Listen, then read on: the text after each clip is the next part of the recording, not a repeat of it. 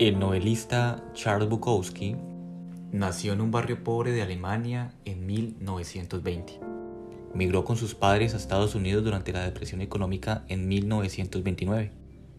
La miseria lo acompañó durante gran parte de su vida.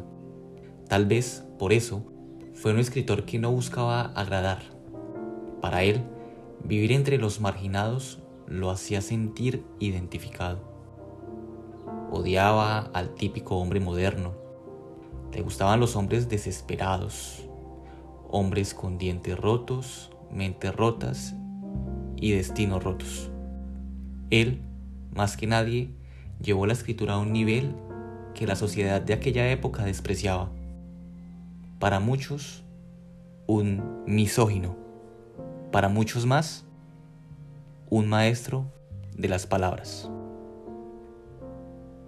A continuación, uno de sus poemas fragmentados, donde exalta a esos tipos raros, a los que marcan la diferencia y a los que mantienen vivo el arte en una sociedad como la de hoy.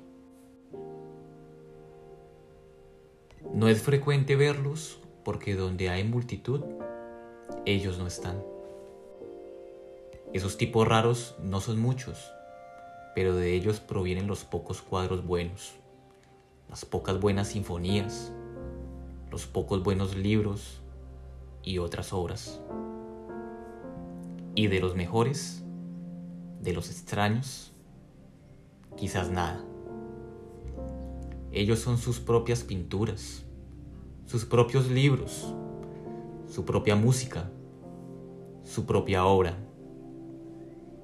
A veces me parece verlos, por ejemplo, cierto viejo sentado en cierto banco de una cierta manera, o un rostro fugaz de un automóvil que pasa en dirección contraria, o hay un cierto movimiento en las manos de un chico o una chica que empaqueta las cosas en el supermercado.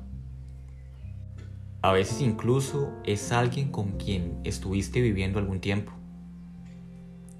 Te vas a dar cuenta de una mirada rápida y luminosa que nunca le habías visto antes.